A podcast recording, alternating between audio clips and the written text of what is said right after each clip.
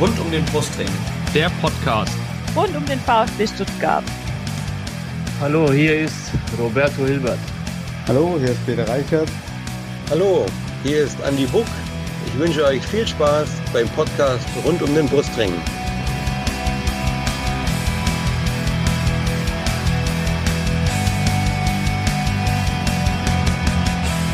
Herzlich willkommen zum Podcast rund um den Brustring. Mein Name ist Lennart. Und mein Name ist Yannick. Und dies ist Folge 126 und wir reden heute über das erst zweite 0 zu 0 in der Amtszeit von Pellegrino Materazzo, das erste 0 zu 0 seit dem Wiederaufstieg, das sagt einiges. Es geschah am vergangenen Sonntag mal wieder äh, im Bundesligaspiel am sechsten Spieltag beim VfL Bochum und um über dieses Spiel zu reden, haben wir uns natürlich auch wieder Gäste eingeladen. Zum einen Jonas, bei Twitter zu finden unter Jonas Stärk. Er ist Bochum-Fan und redet heute mit uns über das Spiel aus Bochumer Sicht. Hallo Jonas. Ja, hallo, freue mich da zu sein. Und unser zweiter Gast ist äh, VfB-Fan natürlich wie immer, das ist der Matze. Bei Twitter ist er zu finden unter @matzemeiti. Hallo Matze. Hallo, schönen Abend an alle und vielen Dank für die Einladung. Ich freue mich sehr, hier zu sein. Ja, wir freuen uns, dass ihr beide da seid. Und bevor wir jetzt über dieses Spiel sprechen, ich mache mal so eine kurze Kunstpause vor diesem Spiel, weil es halt echt nicht so geil war. Aber dazu kommen wir gleich. Ähm, stellen wir erstmal äh, euch beide, unseren Hörerinnen und Hörern vor. Äh, und da übergebe ich wie immer an den Yannick. Ja, sehr gerne. Hallo auch von mir in die Runde. Und Jonas, du darfst anfangen. Du hast die Ehre heute zu Beginn. Wie bist du zum VfL Bochum gekommen? Ja, erstmal grundsätzlich die, äh, die regionale Nähe natürlich. Also ich wohne in Witten, das ist äh, für die, die es nicht kennen, eine Stadt, die direkt an Bochum angrenzt. Ich wohne, ich würde mal sagen, Luftlinie vielleicht 150 Meter von der Stadtgrenze weg. Also äh, da war natürlich schon eine gewisse Nähe, zumal ich auch früher in der Jugend in Bochum, nicht beim VfL, aber in Bochum Fußball gespielt habe. Ähm, Gut, jetzt war es familiär nicht unbedingt vorgezeichnet, weil äh, in meiner Familie, die besteht eigentlich durchgehend aus Gelben. Dementsprechend ähm, gab es da natürlich auch immer hier und da mal den die ein oder andere kleine Meinungsverschiedenheit, aber äh, dadurch, dass ich halt auch in Bochum immer Fußball gespielt habe, auch äh, früher bei einem meiner ehemaligen Fußballvereine sind wir mal dazu gekommen, äh, beim VfL Einlaufkinder zu sein. Auch das ist natürlich eine, äh, eine Erfahrung, die prägt in dem Alter und dementsprechend bin ich dann irgendwann beim VfL gelandet. Sehr schön. Ähm, erstes Spiel im Stadion, kannst du dich daran noch erinnern? Ja, ähm, sehr gut auch wenn es tatsächlich nicht in Bochum war. Ich hatte ja gesagt, ähm, mein, äh, meine komplette Familie ist eigentlich sonst äh, eher den Gelben zugewandt. Entsprechend war auch das erste Spiel, wo ich im Stadion war, in Dortmund. Äh, 2003, 2004 äh, bei einem 3-2 gegen den HSV nach 0-2 Rückstand. Also das war ein Spiel, da kann ich mich sehr gut dran erinnern. Ich, mir ging es auch vor dem Spiel nicht sehr gut. Also das war auch so ein Tag, der sich so ein bisschen eingeprägt hat. Und äh, ja, und das erste Spiel in Bochum bei deinem Herzensclub? Das erste Spiel in Bochum war das Spiel, wo ich als Einlaufkind war. Das war Zweitligaspiel 2004, 2005. Zweiter Spieltag, glaube ich, gegen Cottbus. 2-2 war das, wenn ich das richtig im Kopf habe. Oh, sehr gut. Ja, die Cottbusser, für die, wo sich nie mehr dran erinnern können, haben auch mal Bundesliga gespielt. Also. Es war zweite so, Liga. Ja, oder auch zweite Liga, genau. Mittlerweile, glaube ich, Regionalliga. Ja, lang, lang ist sehr. Ähm, dein erstes Trikot oder bist du überhaupt jemand, der Trikots trägt? Also ich würde mich jetzt nicht als großen Trikotsammler äh, bezeichnen. Also ich kaufe, würde ich mal sagen, vielleicht alle zwei, drei Saisons mal wieder eins. Ähm, mein erstes Trikot war aber auch entsprechend der Familienprägung ein gelbes. Ähm, Anfang der 2000er von Jan Koller. Von Jan Koller, boah die alte Stürmerlegende von Borussia Dortmund. Oder Torwartlegende, je nachdem. Ja, oder Torwartlegende, genau. ja, der Zwei-Meter-Mann. Sehr schön. Ja, vielen Dank für diesen kleinen Einblick in deine Fanhistorie und Ja, der Matze, der konnte ja Moment, jetzt Moment, schon mal. Platz im Stadion. Das hast du vergessen. Ach so, oh, Platz im Stadion. Oh, natürlich. Dein Platz im Ruhrstadion. Bist, hast du eine Dauerkarte oder wo, wo findet man dich? Dauerkarte dich- nicht mehr, weil ich es zeitlich nicht mehr schaffe, aber äh, Platz im Stadion, wenn ich im Stadion bin, Ostkurve, meistens Block O, manchmal P, je nachdem, mit wem ich gehe. Okay, Block oben P. Aber ähm, in der Nähe der Kurve dann wahrscheinlich der Ostkurve oder ist das eher dann Hier sind die beiden mittleren Blocks in der, Ost in der Ostkurve. Ah, also es- okay. Die Ostkurve ist ja eigentlich aus vier großen Blocks. Die beiden äh, Blocks in der Kurve ähm, und dann die beiden auf der Gerade mit O und P. Und äh, das sind die Blocks, wo ich eigentlich immer stehe, also die gerade Okay. hinterm Tor. Okay, gut. Dann darf ich jetzt sagen, vielen Dank, dass du da uns so einen kleinen Einblick in deine Fanhistorie gegeben hast. Immer Und gerne. ja, ähm, Matze, an dich gehen jetzt die gleichen Fragen, nur natürlich aus VfB-Sicht. Wie bist du zu unserem Verein gekommen?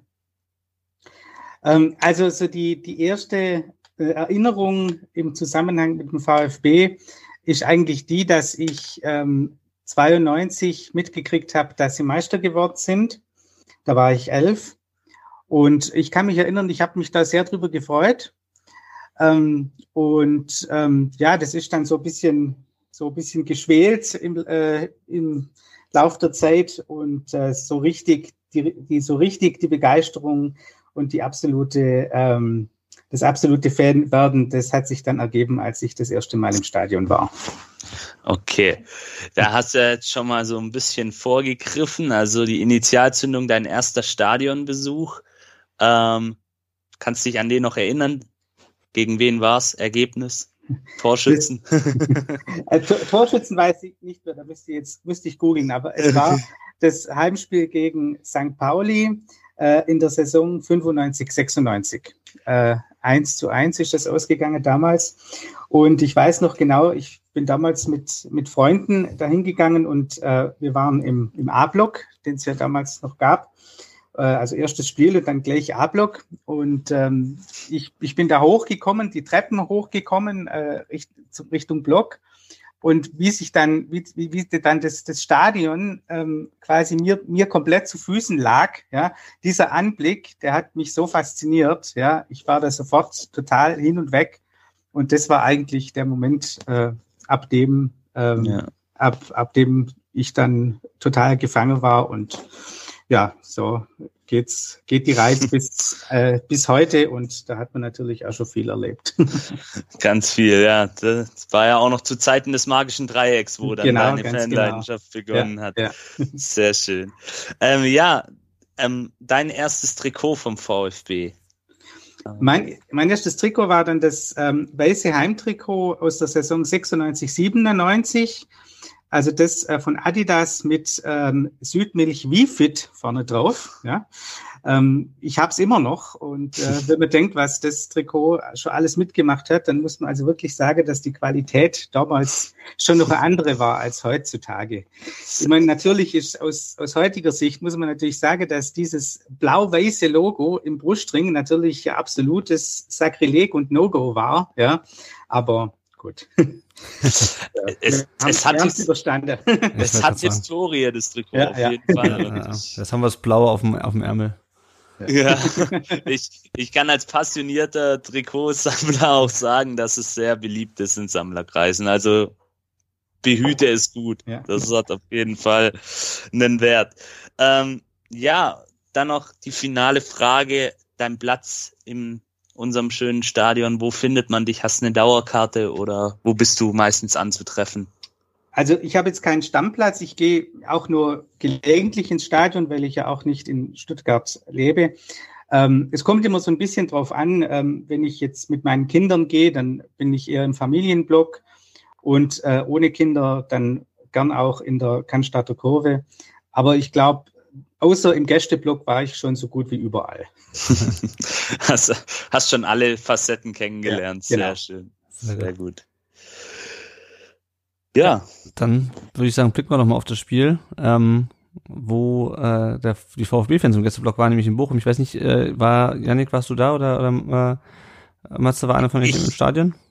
ich war da ja im Okay. Gästeblock. Okay. Gut, dann äh, schauen wir noch mal auf die Aufstellung. Äh, und da gab es das nach dem doch recht ent nenne ich enttäuschenden, aber frustrierenden Spiel gegen Leverkusen eine Umstellung. Äh, wir haben mit Viererkette gespielt.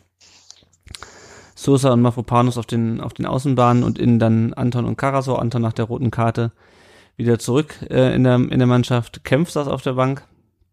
Endo und Mangala äh, spielten auf der Doppelsechs. Mamouche und Kulibali dann äh, vorne außen und Klimowitz zentral hinter Al-Gadoui.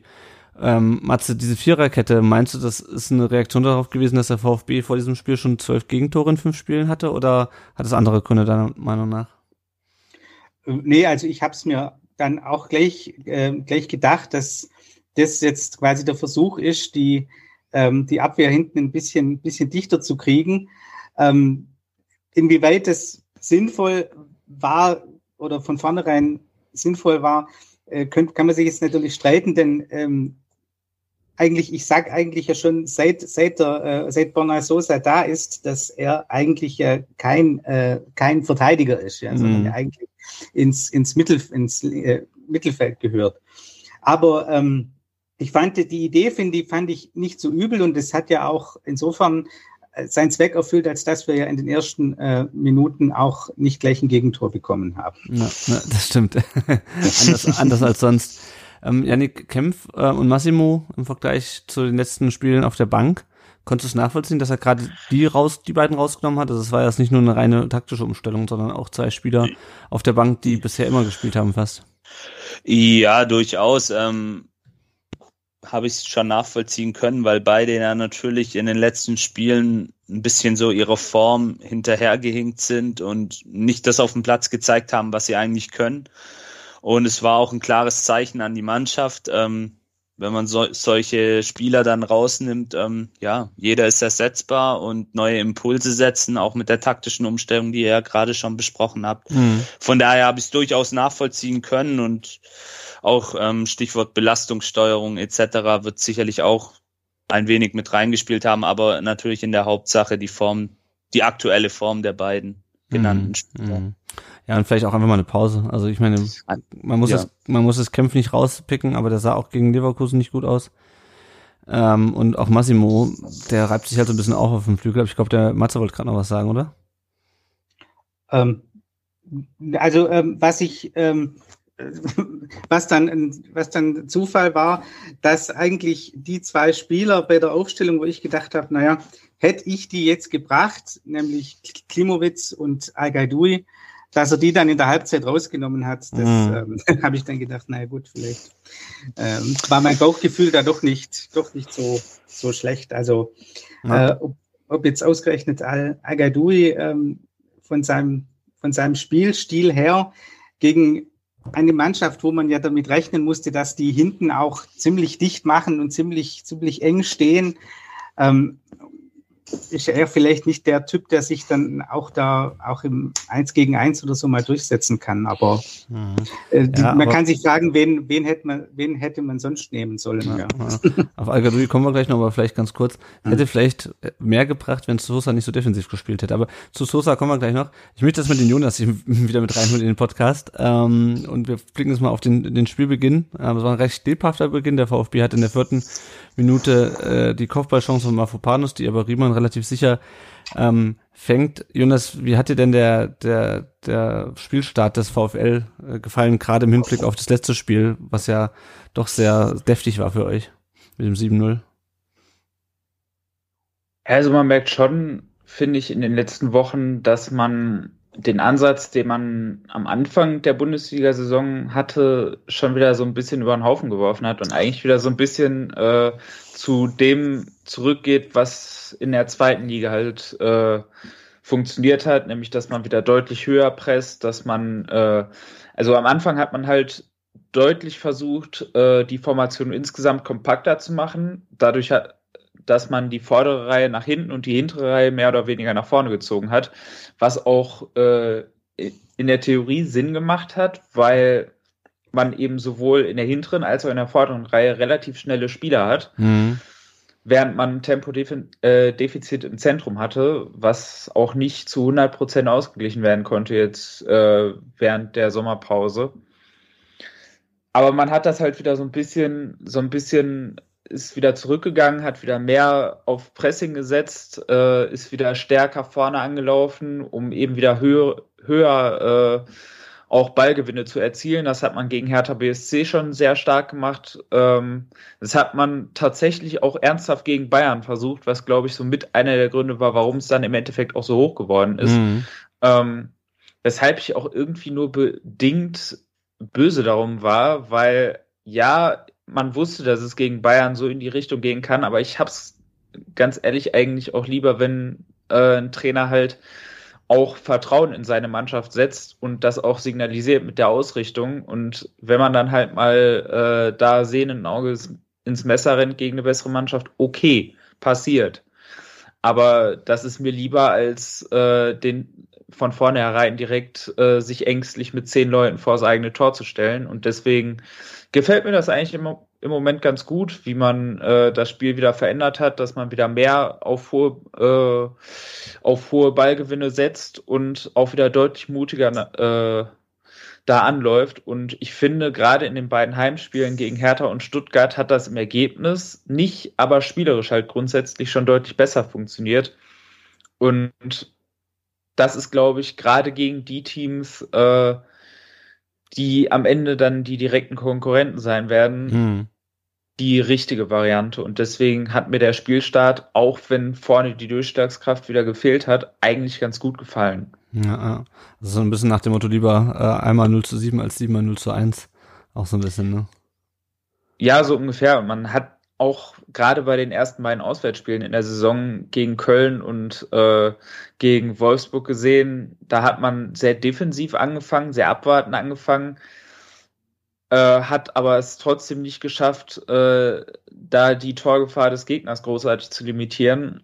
Das ist halt einfach, das ist letztes Jahr nicht das Spiel des VfL gewesen und es ist bisher auch nicht das Spiel des VfL, eher abwarten zu spielen, sondern das Spiel des VfL war letztes Jahr und ist eben auch äh, nicht ganz dieses Jahr, weil man halt diesen Ballbesitzfußball vom letzten Jahr nicht spielen kann, aber das, die größte Waffe sind halt eben hohe Ballgewinne und dann eben so ein überfallartiges Angriffsspiel über die beiden schnellen Außen, die man letztes Jahr mit Blum und Holtmann hatte, dieses Jahr bisher mit Anthony Jay und, Hol und Holtmann, weil Blum halt noch nicht ganz fit ist. Aber das ist halt die Art, wie man spielt, wie man auch im letzten Jahr äh, gespielt hat, auch wenn man letztes Jahr natürlich auch gegen mehr tiefe Gegner Lösungen finden musste. Aber ich glaube, man ist da wieder so zur eigenen Identität zurückgekehrt, anstatt sich da komplett der Liga unterzuordnen. Mhm. Ja, also gegen VfB hat es auf jeden Fall geklappt.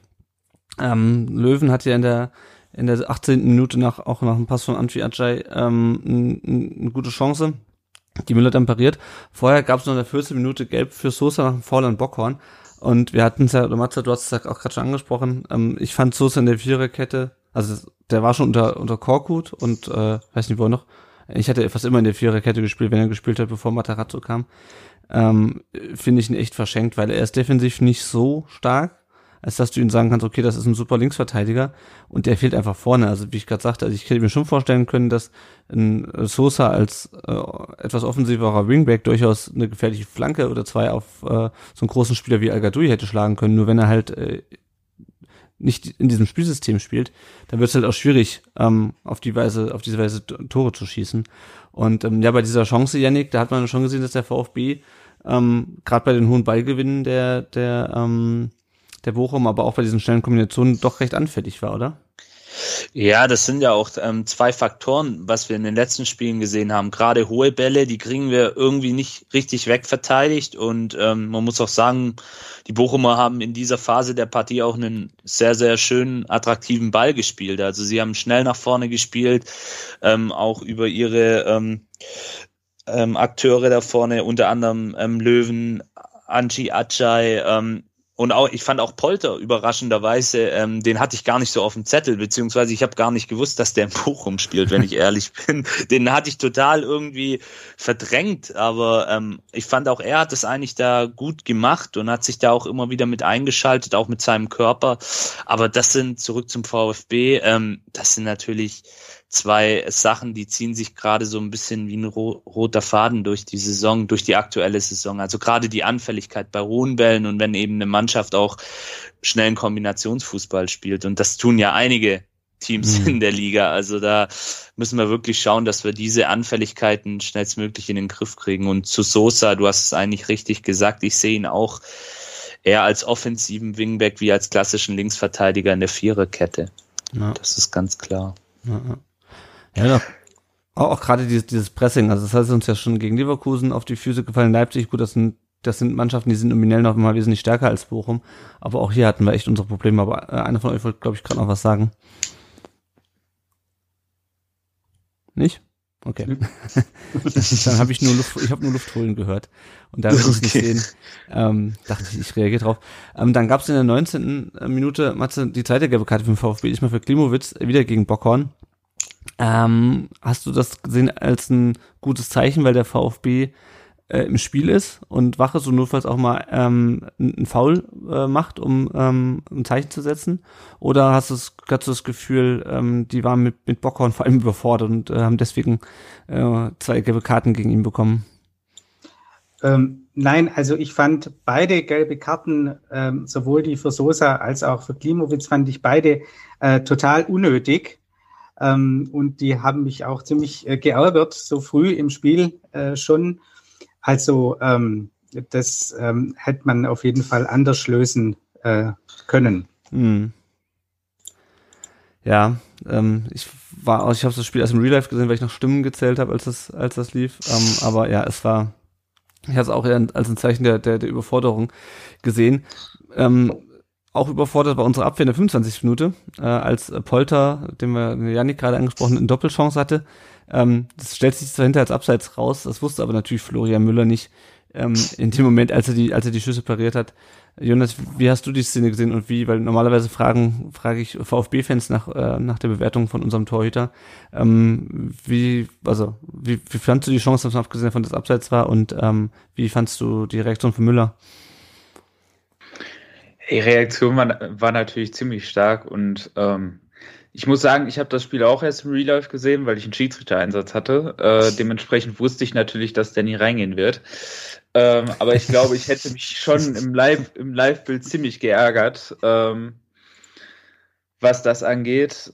Abseits war es ja auch relativ knapp, so dass mhm. es halt das ist halt auch immer so eine äh, Nummer, dass so Abseitsentscheidungen bei Holtmann auch gerne mal äh, etwas knapper ausfallen, als man so denkt, weil er halt, weil er halt einfach so schnell ist. Mhm. Und das ist halt genau das Spiel, was der VfL eben eigentlich möchte und was ich ja gerade schon gesagt habe, da eben mit äh, Ballgewinnen irgendwo äh, in der gegnerischen Hälfte oder im Mittelfeld und dann schnell umschalten, eben über die beiden schnellen Außen. Antwir Jai ist ja auch kaum langsamer ähm, und Holtmann ist einer der schnellsten Spieler, die es äh, in Deutschland gibt. Ist ja, glaube ich, äh, der dritt- oder viertschnellste bisher gemessene, seitdem die Daten erhoben werden. Äh, wenn es da seitdem nichts Neues mehr gab. Also ich meine nur, äh, Davies und Hakimi sind bisher äh, schneller gemessen worden als Holtmann. Und das ist halt eben genau das, was man halt äh, da reinbringen möchte. Da eben schnell über die Außendurchbrüche äh, schaffen und dann mit der körperlichen Präsenz, die, äh, die in Sebastian Polter da nun mal einfach mitbringt, eben über die Flanken äh, dann zum Erfolg zu kommen, da ist es natürlich blöd gewesen, dass abgesehen von jetzt dieser Hereingabe die Flanken leider relativ ungenau gekommen sind. Mhm. Aber das ist halt eben genau das Spiel, was der VfL bringen möchte und zeigen möchte. Und äh, ja, so muss es dann eben auch irgendwann häufiger funktionieren dass die Chance natürlich vergeben wurde. Ich glaube, da war äh, Polter am Ende auch sehr glücklich, dass es abseits war, weil sonst hätten wir, glaube ich, äh, deutlich mehr über diese Doppelchance gesprochen. Ja. ja, aber war natürlich eine klasse Reaktion auch vom Torwart. Ja, was mir, was mir einfällt, du hast es gerade schon, schon angesprochen, dieses schnelle Spiel, was mir aber auch aufgefallen ist, dass die Bochumer relativ viele Distanzschüsse ähm, auch versucht haben. Ist das auch was, was äh, sich durch die letzten Spiele zieht oder was jetzt seit dem seit dem Bayern-Spiel oder seit, äh, was ihr seit Saisonbeginn umgestellt habt, dass man auch mal versucht, einfach aus, aus der Distanz drauf zu ziehen, weil das ist mir zumindest aufgefallen in diesem Spiel. Boah, so extrem eigentlich bisher nicht. Also ähm, es kann natürlich auch sein, dass es eben auch ein Produkt teilweise des, äh, Selbst, des schwindenden Selbstvertrauens nach so einem 07 wie äh, gegen Bayern auch ist und generell ein Produkt davon, dass man bisher diese Saison auch so ein bisschen das Thema hatte, dass die Durchschlagkraft halt ein bisschen gefehlt hat und man oft äh, bis zum Strafraum relativ gut gespielt hat und dann mit dem letzten Pass es nicht hingekriegt hat, sondern jetzt eben versucht hat, okay, wenn wir Abschlüsse kriegen, dann nehmen wir sie uns jetzt auch und dann nehmen wir sie vielleicht jetzt auch öfter mal aus der Distanz. Mhm. Eigentlich, ist, eigentlich ist das nicht typisch. Mhm. Okay, ja, zum ähm, wir reden jetzt, wir reden jetzt ganz viel über ein Spiel, in dem keine Tore gefallen sind. Ähm, es, ähm, ist aber trotzdem interessant, weil wir dann ja noch auch über die Offensivbemühungen des VfB ähm, sprechen wollen, die überschaubar waren. Es gab diesen Freistoß von Sosa in der 40. Minute, ähm, nachdem Bella Kotschap dann gelb gesehen hat, nach dem Vorlang an Klimowitz. Der ging vorbei und dann hat sich Al Gadoui noch eine gelbe Karte für ein sinn, sinn, relativ sinnloses Voll in der 43. Minute abgeholt. Und dann war die erste Halbzeit rum ähm, und der VfB hatte insgesamt einen einzigen Schuss aufs Tor gebracht. Das war der angesprochene Kopfball von Mafropanus in der vierten Minute. Und Janik, generell hast du ganz viele Bälle gesehen, lange, flache oder hohe Bälle in den Strafraum, die einfach ins Nichts gegangen sind. Woran hat es deiner Meinung nach gelegen? Ja, das, das ist eine Frage, die habe ich, die stelle ich mir eigentlich bis, bis heute. Ähm, woran hat es gelegen? Manchmal auch am, am Timing, fand mhm. ich dass oftmals auch die Bälle zu spät oder zu früh ähm, reingespielt worden sind, dass ähm, scheinbar auch einige Laufwege noch nicht ganz stimmen. Die Bochumer standen auch sehr gut, das denke ich, sollte man auch nicht unerwähnt lassen. Da wurden auch einige Bälle seitens der Bochumer Defensive gut geklärt. Ähm, aber ja, das, das ist vielleicht auch ein Stück weit, ja, das, was wir auch in den letzten Folgen immer mal wieder angeschnitten haben, fehlende Strukturen, Automatismen, die noch nicht so wirklich greifen. Ähm, so ist es für mich am schlüssigsten zu erklären, warum das mhm. nicht funktioniert hat. Einfach, ja, und, und natürlich dann auch dieses, dieses Pressing, was die ähm, Bochumer dann immer auch jeweils auf den ballführenden Stuttgarter ausgeübt haben und da, dadurch dann eben auch ähm, uns zu Fehlern gezwungen haben. Ja, ja. Das sind sicherlich alles so Faktoren, aber das sollte die Mannschaft, wie gesagt, schnellstmöglich dann auch versuchen, jetzt in den nächsten Spielen besser zu machen. Ja, also mir fehlte auch in der Tat einfach die Struktur im Offensivspiel. Also du hast halt auf den, auf die, über die Flügel kam halt, ähm, kam halt nicht so viel ja. und zentral hast du halt diese, diese Steckpässe versucht, die aber viel zu lang waren und ins Nichts gingen.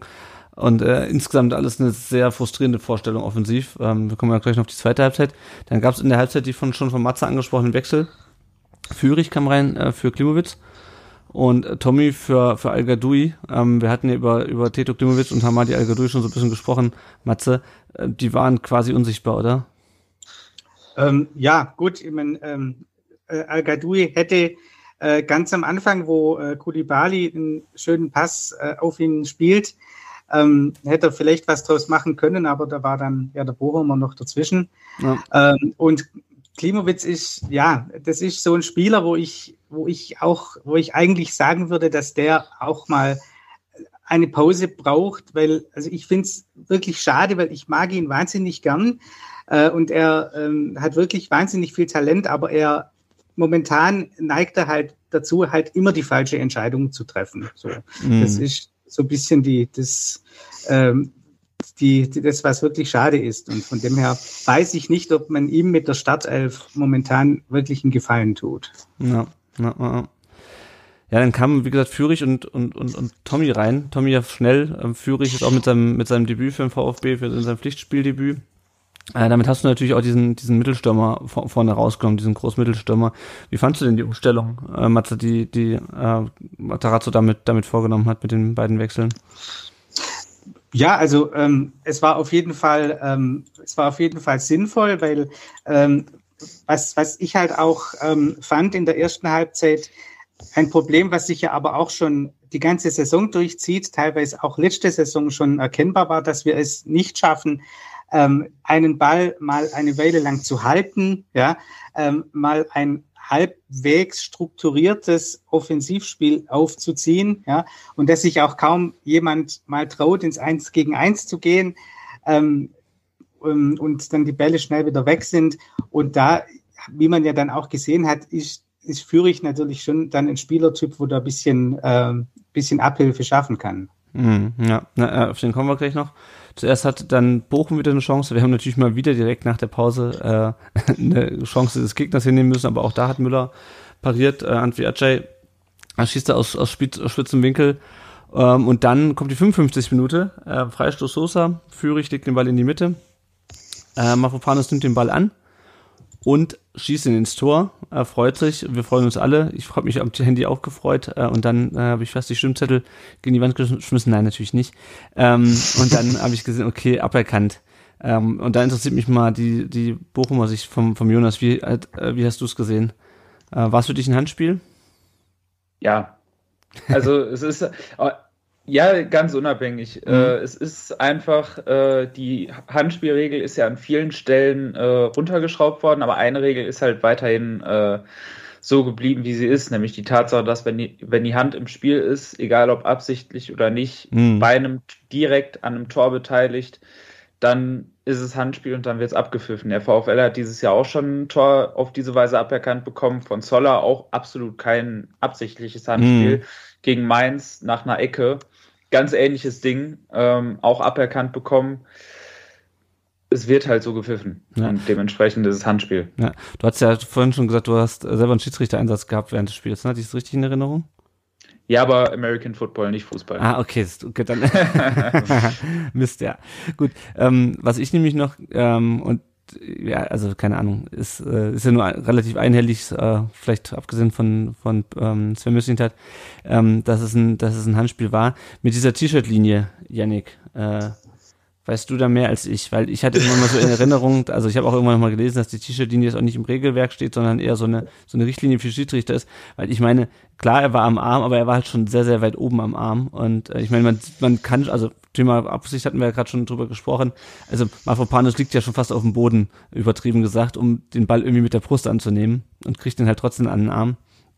Ähm, und ich weiß nicht, ob Matze oder, oder, oder Janik, ob mir einer von euch beiden was zum Thema T-Shirt-Linie sagen kann, weil ähm, wann die jetzt angewandt, wird und wann nicht, äh, da bin ich mir immer noch nicht sicher.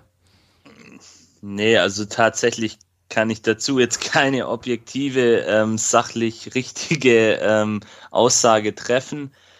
Aber ähm, ich bin da schon auch bei Jonas. Ähm, gemäß der Regel ist es korrekt, dass das Tor aberkannt wurde. So bitter es auch sein mag aus Stuttgarter Sicht, aber ja, T-Shirt-Linie, ich hab's mal irgendwo gehört, wo ich mal diese, diese neuen Handregeln mhm. da mir einverleibt habe, aber da müssten ja. wir jetzt vielleicht mal wirklich jemanden befragen, der regelmäßig pfeift oder vielleicht ist er. Fußballschiedsrichter ist vielleicht mal irgendeinen einladen in einem Podcast eine Sonderfolge draus machen, weil ich ja. glaube, das kann man, da hat man auch einen ziemlich großen Interpretationsspielraum, wobei klar T-Shirt-Linie eigentlich schon ein fester Begriff ist, aber wie gesagt, ja. ich kann dazu jetzt leider keine ich, Aussage machen. Ich weiß auch nicht, ich weiß auch nicht, ob diese Regel Handspiel vor dem Tor immer strafbar, ob die sozusagen diese T-Shirt-Linien-Geschichte schlägt. Also das heißt ja. wenn das halt so weit oben an der Schulter ist, dass er eigentlich noch ein T-Shirt ist, dann, dann ist es, dann ist es nicht als Hand zu zählen, weil äh, kann sich ja schlecht die, die Schulter abschneiden und die ist auch nicht so wahnsinnig beweglich in, in alle Richtungen ähm, wie der wie der Rest vom Arm. Ich weiß nicht. Matze, was für dich auch ein Elfmeter? Ja. Ähm, also ich habe äh, kein Tor, mein. Ja. Elfmeter, ach ja, genau. Ja. Was ein Handspiel, sorry. Ja, Elfmeter wäre schön. Ähm, ja, also, Egal.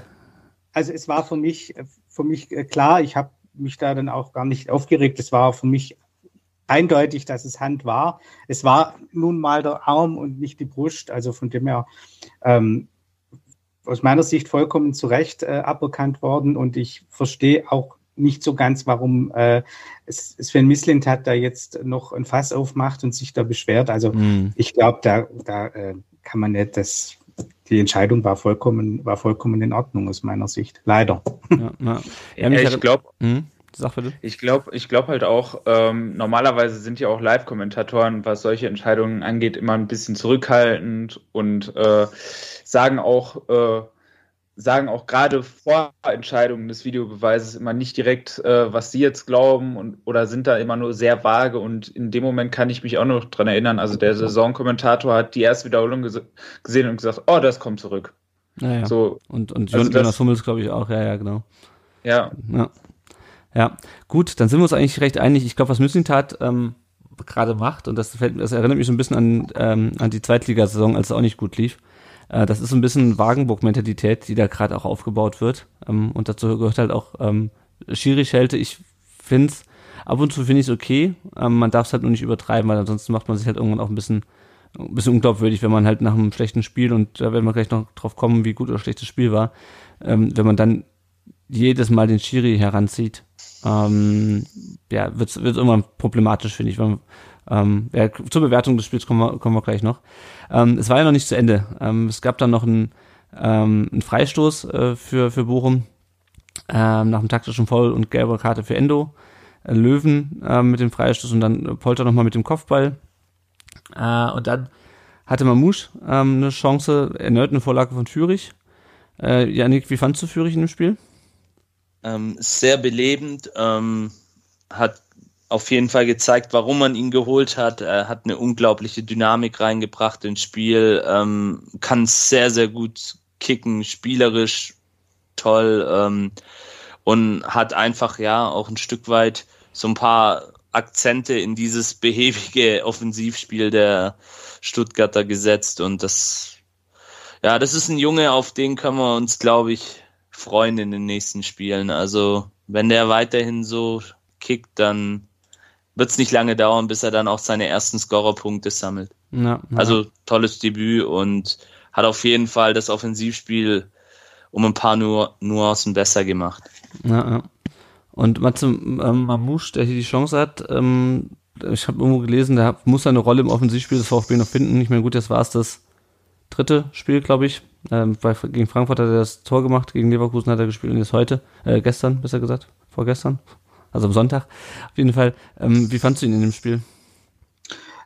Ja, ich finde, es ist ein bisschen, bisschen schwierig, äh, ihn, ihn zu bewerten, weil ja, also wahnsinnig viel hat man, hat man nicht gesehen. Klar, die, die Chance äh, von, von der, äh, von, von der wir gerade reden, äh, natürlich ganz toller Pass äh, mit dem Außenriss äh, von Fürich.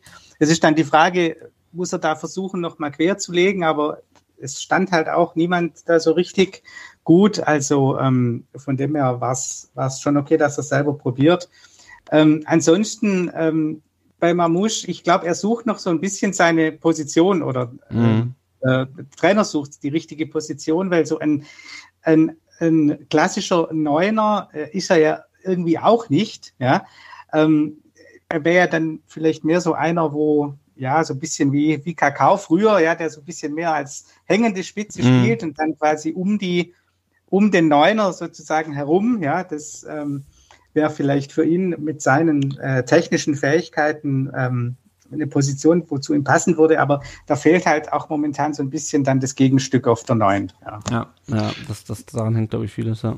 Ja. Ich glaube, das würde ich auch sehen. Ich habe den ja auch letztes Jahr relativ viel in der zweiten Liga gesehen. Hm. Äh, in der, jetzt in der Aufstiegssaison vom VfL bei St. Pauli, die haben ja eine sehr gute Rückrunde gespielt, auch gerade durch Mamouche, der äh, da ein sehr belebender Faktor war.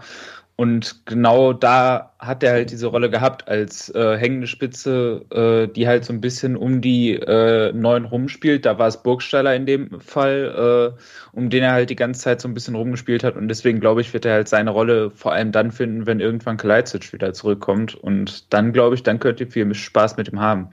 Weil dann kann er halt die Rolle spielen, die zu ihm passt und nicht, ich meine, ich weiß nicht jetzt genau, wie das bei euch in der Aufstellung war. Hat der außen gespielt oder äh, ich, also hat er am Flügel gespielt gehabt? So steht es zumindest hier in der Aufstellung drin. Das ist halt meiner Meinung nach, da ist er verschenkt, sondern Mhm. er gehört halt wirklich zentral hinter den Mittelstürmer, der eben die Innenverteidiger auf sich zieht und er ist dann eben derjenige, der da eben wirklich so ein bisschen rumrum spielt und äh, dann eben mit seinem Tempo und seinen technischen Fähigkeiten da äh, zur Gefahr wird. Und eher keiner, der halt, äh, der halt viel auf dem Flügel spielt. Da kann Mhm. er zwischendurch immer wieder hinausweichen, aber ich glaube, am besten ist er halt direkt hinter eine Mittelstimme aufgehoben. Ja, ich habe mir verschiedene ähm, verschiedene Ausstellungen angeschaut. Ich habe es ich hab's Spielhaft zwar gesehen, aber es war später am Abend, deswegen habe ich jetzt nicht so genau drauf geachtet, welche Position der Mamouche gespielt hat. Ich weiß nicht, ob mir das äh, einer von euch eher sagen kann, aber meiner Meinung nach war es ähm, Koulibaly rechts, äh, rechts außen und Mamouche links außen, aber ihr, ihr dürft mich gerne korrigieren. Ja, so steht hab zumindest bei Kicker drin. Ja, Ja, so habe so hab ich es auch gesehen, ja. ja, ja genau. Ja, im, im Spiel sah es auch so aus, dass ja, er. ja. ja, ich habe da nicht immer so den, den, den, Blick dafür. Ja, also ich kann mir nämlich auch vorstellen, dass Mamouche dann genau der ist, auf den, auf den ähm, äh, Sascha Kalajdzic dann, dann ablegen kann, ähm, äh, die Bälle vorne und so. Also das, das kann ich mir schon sehr, sehr gut vorstellen. Ähm, ja, ähm, wir hatten dann recht viele Ungenauigkeiten. Das war dann auch der Punkt, ab dem ich dann das Spiel noch, äh, dem ich dann aus dem Wardukal wiederkam und mir das Spiel noch angucken konnte. Äh, beziehungsweise aus dem, aus dem Briefwahlbezirk. Ähm, unglaublich viele Ungenauigkeiten und Ballverluste. Bochum hat aber auch nichts draus gemacht. Jonas, hat dich das geärgert, dass da nicht äh, Bochum, äh, dass der VfL da nicht noch äh, mehr draus gemacht hat als ein 0 zu 0 am Ende? Oh, vom Ergebnis her ein bisschen ja, also das war halt schon ein bisschen zwiegespalten, auch generell die äh, Stimmung im Lager des VfL, aber ähm, ich glaube, man hat gerade am Ende des Spiels auch gemerkt, dass äh, dieses Tempo, was man eben auch gespielt hat am Anfang und äh, eben dieses hohe Pressing, die viele Arbeit, die man da gemacht hat, die hat schon ein bisschen Tribut gezollt. Also man hat da am Ende schon ein bisschen gemerkt, dass sie das nicht mehr so gehen konnten, wie sie es am Anfang gemacht haben und deswegen äh, nach der ersten Halbzeit hat es mich geärgert. Da hätten sie führen müssen, meiner Meinung nach. Auch wenn sie jetzt nicht immer die ganz klaren Torchancen gehabt haben, aber insgesamt fand ich, haben sie da schon als die deutlich bessere Mannschaft gespielt.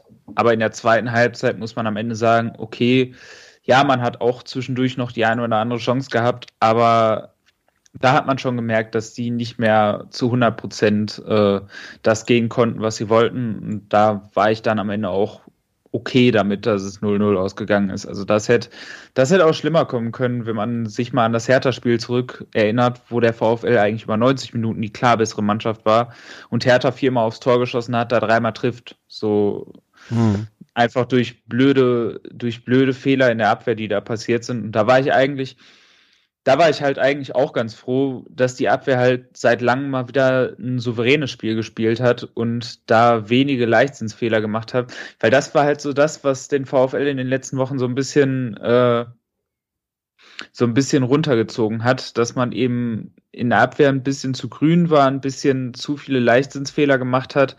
Und das hat man halt diesmal wirklich nicht gemacht. Diesmal hat, hat man äh, hinten äh, bis zum Ende konzentriert gespielt, hat wenige Fehler gemacht. Und deswegen kann ich mit dem Ergebnis leben, auch wenn man natürlich sagen muss, dass man aus VfL-Sicht vermutlich nicht viele Spiele bekommen wird, wo man phasenweise oder wie zum Beispiel gegen Hertha auch über das ganze Spiel überlegen ist und dann jetzt bei zwei Heimspielen hintereinander, wo man eben phasenweise oder komplett überlegen war, nur einen Punkt zu holen, das ist natürlich schon ein bisschen zu wenig. Hm, hm. Ja, ähm, sagst es gerade wenig Fehler gemacht. Äh, Endo dann noch mit einem Distanzschuss in der 83. ist auch das harmlos. Massimo in der 87. Minute schießt dann, anstatt den Ball zu passen. Ähm, ja, es war alles, also früher, Janik, hätte der äh, VfB, glaube ich, das, das ähm, ausgenutzt eher, dass, äh, dass, der, dass der Gegner auch seine Chancen nicht nutzt und nicht mehr draus macht und hätte dann noch das, das Tor gemacht. Ich meine, hätten wir vielleicht auch, wenn, ähm, wenn Mafropanos äh, keinen, keinen Arm hätte oder die Brust noch mehr rausgestreckt hätte. ähm, aber irgendwie so, ähm, es ist ein bisschen der Wurm drin. Wir können noch kurz, äh, bevor wir das auf die Nachbetrachtung vom Spiel eingehen, nochmal drei, ein Dreierwechsel in der 85 Minute. Massimo und Kempf kamen dann doch rein ähm, von der Bank und noch die Davi für Mangala, aber alles hat dann nicht mehr so wirklich einen, einen Unterschied gemacht. Äh, bevor wir uns jetzt die Reaktionen äh, von unseren Hörerinnen und Hörern in den Social Media Netzwerken äh, anhören, auf Facebook und auf Twitter, nochmal kurz ein paar Stimmen zum Spiel, weil das fand ich ganz interessant. Ähm, du hattest es gerade schon angesprochen, äh, Jonas, äh, der Torhüter, ähm, wer ist mit von Manuel Riemann? Ja, ne? Ja. Genau, hat gesagt, ähm, da müssen wir geiler sein, diesen Dreier zu holen. Das nervt mich. Da bleiben wir in der Schlussphase dreimal liegen. Ähm, hat dir das gefehlt, diese, diese Geilheit? Das ist ein Thema, was uns auch letzte Woche ziemlich beschäftigt hat, dass im VfB so ein bisschen die, die Gier auf, auf die Punkte abgeht gerade. Das glaube ich, äh, da würde ich ihm widersprechen. Also äh, ich glaube vom Einsatz her und äh, auch von dem, was man da vorne äh, Ziel, äh, gemacht hat, von der Zielstrebigkeit und so weiter, da, da, da lag nicht das Problem. Das Problem lag eigentlich da, wo es schon äh, die ganze Saison so ein bisschen liegt. So, man ist im letzten Drittel halt einfach noch ein bisschen zu unpräzise, noch ein bisschen zu, äh, ich, ich will eigentlich nicht sagen planlos, weil man hat einen relativ klaren Plan, aber man, man kriegt ihn halt bisher noch nicht so richtig umgesetzt. Und deswegen fehlen halt bisher äh, immer noch so ein bisschen die Chancen, auch wenn man eigentlich äh, bis zum Strafraum oft relativ gut spielt. Und ich glaube, also an der Geilheit hat es da nicht gefehlt, sondern es ist halt einfach, es sind noch Ungenauigkeiten, es sind noch gewisse Fehler drin, die man eben auch noch so ein bisschen der Gewöhnung an die äh, neue Liga zuschreiben kann, meiner Meinung nach. Und eben der Suche auch so ein bisschen der Identitätssuche, äh, wie man dann am Ende das, das Angriffsspiel noch gestaltet ähm, und einen gewissen Plan B zu den schnellen Außen hat, weil das Mhm. fehlt mir halt im Moment so ein bisschen. Die, das Flügelspiel, das funktioniert.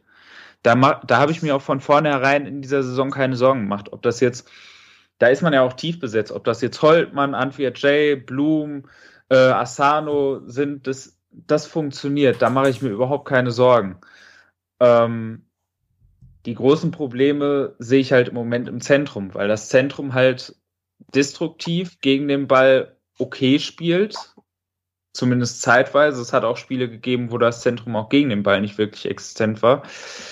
Aber da erhofft man sich, glaube ich, sowohl von Rex Bitschei als auch von Löwen noch ein bisschen mehr, dass die eben noch ein bisschen mehr Struktur nach vorne geben. Und das ist das, was mir persönlich da gefehlt hat. Und dann ist es halt im letzten Drittel eben noch so eine Geschichte, dass man hier und da eben auch die wenigen Chancen, die man hat, dann eben nutzen muss. Dass dann eben so eine Doppelchance wie die von Polter, auch wenn es abseits war am Ende, oder das Ding von Löwen oder das Ding von Anfiacai, da muss halt einfach mal einer rein. Mhm. Und ähm, das fehlt halt irgendwie im Moment noch so ein bisschen, aber da fehlt, glaube ich, nicht irgendwie die Geilheit oder so auf den Sieg, sondern das sind halt einfach kleine Dinge, die dann zusätzlich zu dem kommen, was halt einfach auch, was man einfach auch nicht unterschätzen darf, und das ist Glück. Und das ist halt ein Faktor, der in der VfL bisher dieses Jahr auch noch relativ wenig im Angriffsspiel hatte. So, da habe ich so ein, eine Szene noch im Kopf aus der ersten Halbzeit, wo von Stuttgart, ich weiß nicht mehr welcher Spieler das war, äh, auf der äh, linken Außenseite jemand da einen Querschläger direkt durch den Strafraum spielt. Und Mhm. so ein Ding muss halt auch einfach irgendwann mal vor den Füßen Bo eines Bochumers landen. Und äh, ja, das passiert halt bisher noch nicht. Ja, ja, ja. Ja, ähm, schauen wir doch mal drauf, woran es bei uns gelegen hat. Ähm, Yannick Matarazzo hatte vor dem Spiel gesagt, äh, dass er von der Mannschaft erwartet, dass er an die Leistungsgrenze gegangen ist. Und Anton, äh, weil dem Anton sagte nach dem Spiel, in erster Linie war es wichtig, dass wir eine gute Leistung zeigen. Das haben wir getan. Es ist ein kleiner Schritt in die richtige Richtung. Ähm, findest du, dass die Mannschaft an die Leistungsgrenze gegangen ist und eine gute Leistung gezeigt hat? Nein, ganz klar. Also, ähm, was, fangen wir mal mit dem Positiven an. Wir haben kein Gegentor bekommen, haben das stellenweise ganz gut verteidigt, aber ähm, in der Offensive war das eine totale Fehlleistung, meiner Meinung nach. So kannst du offensiv nicht auftreten. Ich nehme jetzt mal Chris Führig extra raus. Ähm, der hat da wirklich mit seiner Einwechslung nochmal frischen Wind reingebracht, aber alle anderen ähm, müssen sich schon die Frage stellen und Waldemar Anton hat es ja auch angesprochen, ähm, warum geht es nicht schnell genug? Warum ist da Ja. keine Bewegung drin? Warum ist da keine Dynamik? Wa- Warum probiert man sich mal öfters auch aus der Distanz oder warum warum stimmt das Timing nicht? Warum sind die Laufwege nicht gut? Das, also von daher, das ist einer, was die Offensive angeht, einer Bundesligamannschaft nicht würdig gewesen, diese Leistung. Ja, vielleicht ganz kurz äh, paar Zahlen dazu. Also das ist ein, äh, wir haben einen Expected Goals Wert von irgendwie 0,27 und das sind irgendwie ähm, der Kopfball von Mafropanos und zwei Distanzschüsse von Endo. Das waren die einzigen, die aufs Tor gegangen sind.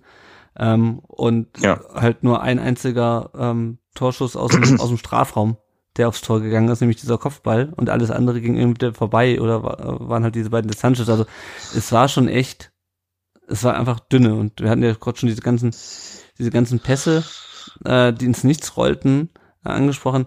Meinst du, meinst du, das liegt an der, wie von Yannick eben angesprochenen fehlenden Dynamik oder war das ein Ergebnis der Umstellung? War vielleicht einfach die Aufstellung äh, nicht die richtige oder die, die Formation nicht die richtige für dieses Spiel?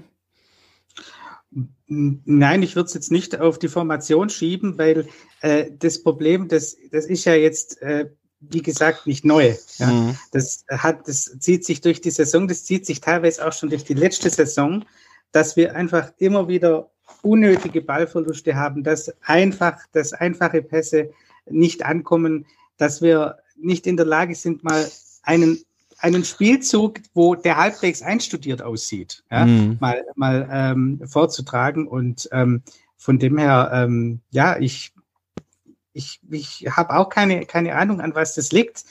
Ähm, aber das ist was, ähm, wo wir, wo wir schon lange ähm, irgendwie abstellen sollten. Ja, ja. Was ich mich halt so ein bisschen frage, und ich meine, natürlich fehlen uns immer noch Spieler, äh, wo, und es sind auch Spieler noch nicht lange dabei, also Mangala ist noch nicht lange dabei, Führig hat jetzt gerade sein erstes Spiel gemacht, Mamouche ist auch noch nicht so lange in der Mannschaft, also es ist nicht wie letztes Jahr, wo du mit einer eingespielten Mannschaft reingehst, oder relativ eingespielten Mannschaft, die sich größtenteils schon aus der zweiten Liga kennt. Ich meine, da gab es zwar auch Veränderungen, äh, aber ähm, und äh, Kalecic hat auch in der zweiten Liga nicht gespielt oder erst dann ganz am Ende ähm, nach der Corona-Pause. Aber es ist aber was anderes, auch mit Müller beispielsweise, der ähm, erst direkt vor Saisonbeginn wieder kam und Endo. Ähm, und klar fehlen dir natürlich offensiv ein paar, paar Spieler, ein paar Abläufe. Vielleicht konntest du auch in der letzten Saison einfach vieles dadurch kompensieren, dass du halt einen Kalajdzic ähm, vorne drin schon hast oder vor seinem Kreuzbandriss halt einen, einen Silas, der dir einfach nochmal durch eine Einzelleistung auch nochmal ein Spiel rausreißt. Ähm, aber ja, irgendwie so ein bisschen, es ist insgesamt der Wurm drin und man kann es meiner Meinung nach, das haben wir ja schon die letzten Wochen auch angesprochen, Janik, man kann es nicht nur auf die Verletzten schieben. Also mir fehlt da auch so ein bisschen dieses, das, was mhm. der Riemann von Bochum gesagt hat, mir fehlt so ein bisschen die Geilheit auf diesen, auf diesen Dreier. Das ist alles bemüht, aber dann will ich halt, dass es mal schneller geht. Ähm, ich weiß nicht, wie häufig ich einen VfB-Spieler gesehen habe, der an der Außenlinie stand und nur so dieses Fußdrehen hin und her, wo kann ich ihn hinspielen? Da fehlt Tempo, da fehlt irgendwie alles. Ähm, und das liegt nicht nur an Abläufen, meiner Meinung nach, und es liegt nicht nur an, an fehlenden Offensivspielern, sondern da muss irgendwie, da ist der Schalter noch nicht um, umgelegt. Matarazzo sagt ja irgendwie unter der Woche, dass sie gut trainiert haben, auch in der Pressekonferenz vom Spiel und äh, dass ihn das zuversichtlich macht, aber ähm, das war halt genauso schlecht wie, wie Leverkusen. Ähm, und was mich halt ärgert ist, für mich ist es halt eigentlich, also nicht weil ich, nicht weil Bochum nicht, weil ich Bochum immer so schlecht einschätze, aber angesichts der Tabellensituation der nächsten Wochen hätte das eigentlich ein Dreier sein müssen, oder Yannick? Auf jeden Fall. Wir hatten es ja auch schon erwähnt in der letzten Folge. Es war ein richtungsweisendes Spiel für beide Mannschaften. Und ähm, ich weiß nicht, ich glaube, die Bochumer können vielleicht mit dem Punkt besser leben am Ende des Tages wie wir.